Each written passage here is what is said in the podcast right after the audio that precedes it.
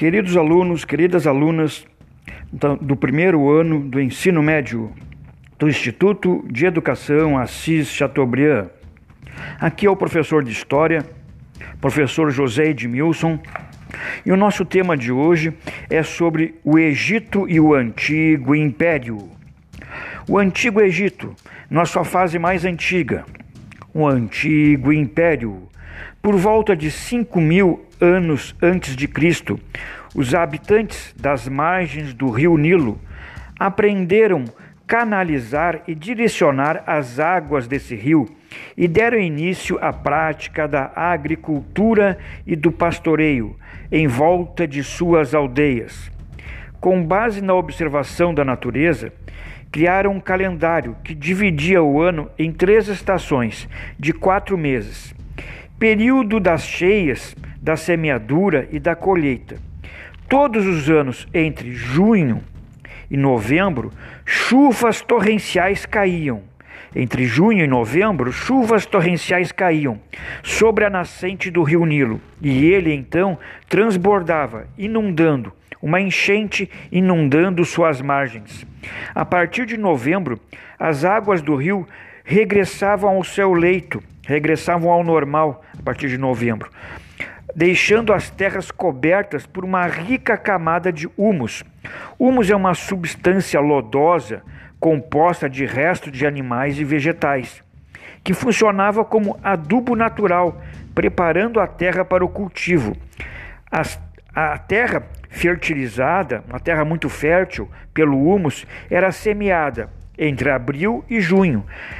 Ocorriam as colheitas, né? então eram semeavam, aconteciam as colheitas, muito, muito próspera essa agricultura, aproveitando as águas da enchente do rio Nilo. Por meio de disputas e ou alianças para conseguir terra e poder, as aldeias das margens do Nilo foram se agrupando em nomos. Então, nomos são aldeias, né? às margens do rio Nilo, unidades administrativas chefiadas por nomarcas. A divisão do território egípcio em nomos permanece por toda a história do Egito antigo.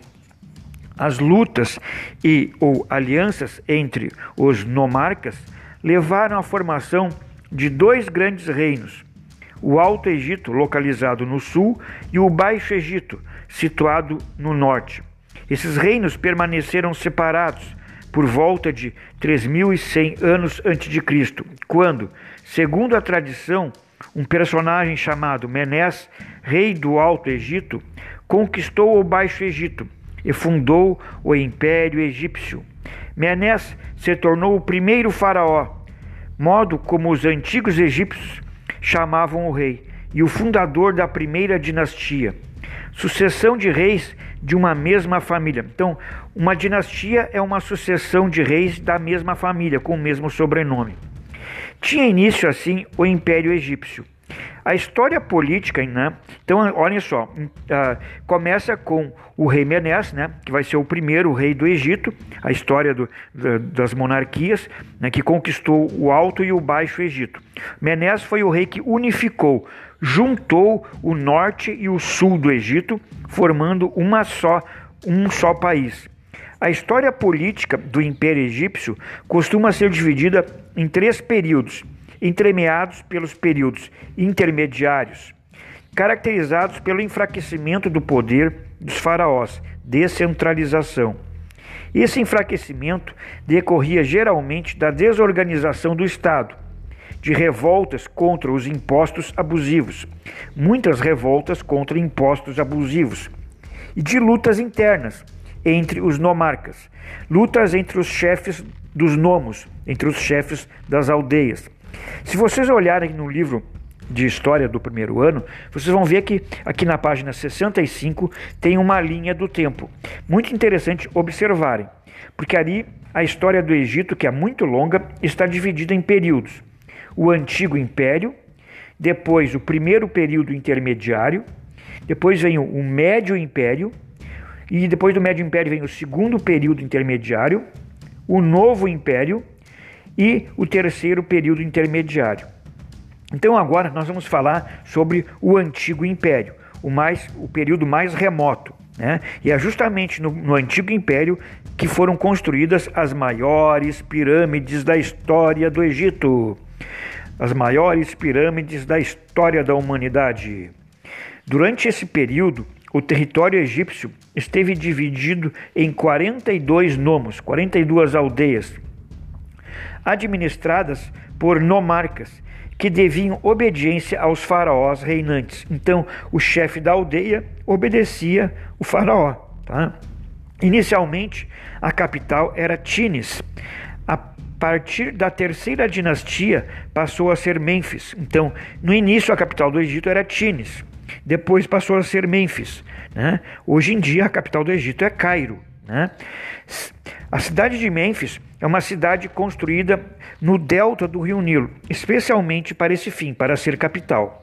O antigo império foi um período de relativa estabilidade política e de prosperidade econômica. Então, no antigo império, o Egito teve duas capitais, primeiro Tines e depois Mênfis. Parte da riqueza proveniente dos impostos recolhidos pelo Estado foi usada para construir as colossais pirâmides na cidade de Gizé.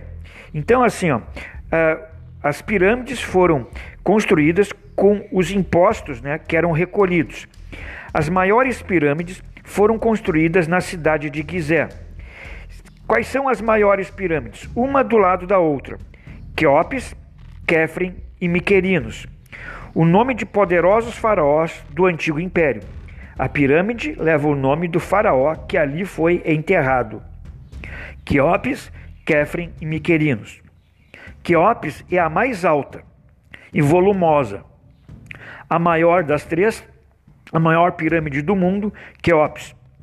A mais alta e volumosa das pirâmides. Tinha ao ser construído 146 metros de altura, o equivalente a um prédio de 48 andares a pirâmide de Kefren tinha 135 metros e a menor, a de Miquerinos, possuía 66 metros. Dentro das pirâmides colocavam-se pinturas, esculturas e um sem número de objetos destinados a acompanhar o faraó na outra vida. Alguns analistas consideram que a arte egípcia é em grande parte marcada pela expectativa da vida após a morte. Então, os egípcios acreditavam em uma vida após a morte. Essas pirâmides, que têm nomes de faraós, seriam uma prova de que a vida para os egípcios era, entre outras coisas, uma preparação para a eternidade. Uh, eu vou ler um texto aqui, né, que é da professora Margarete Bacos, né, é uma egiptóloga, né, a esfinge egípcia. A esfinge egípcia possui corpo de leão, mas a cabeça pode ser tanto humana quanto de algum animal. Esculpidas em monolitos de vários tamanhos, eram consagradas a Amon ou Ra, guardiões dos templos e dos túmulos, simbolizando poder, sabedoria e eternidade. Na construção antropozoomórfica, representa a união entre a realeza, o rei, e a invencibilidade do leão e a personalidade humana, evidenciada na expressão serena, mas austera do rosto da esfinge. É uma obra, né, a esfinge é uma obra do faraó Kefren, restaurada na 12 dinastia de Tutmés IV. A esfinge de Gizé é, sem dúvida, a maior e mais conhecida de todas. Entre as patas do imenso corpo de leão havia um templo subterrâneo onde os oráculos se reuniam. Essa esfinge, né, ela está próxima a, a, às pirâmides, né, principalmente a de Kefren. Bom, pessoal, por hoje eu vou parar aqui no Antigo Império. Para a próxima aula, então, fica o Médio Império e o Novo Império. Um abraço para vocês, saúde, se cuidem.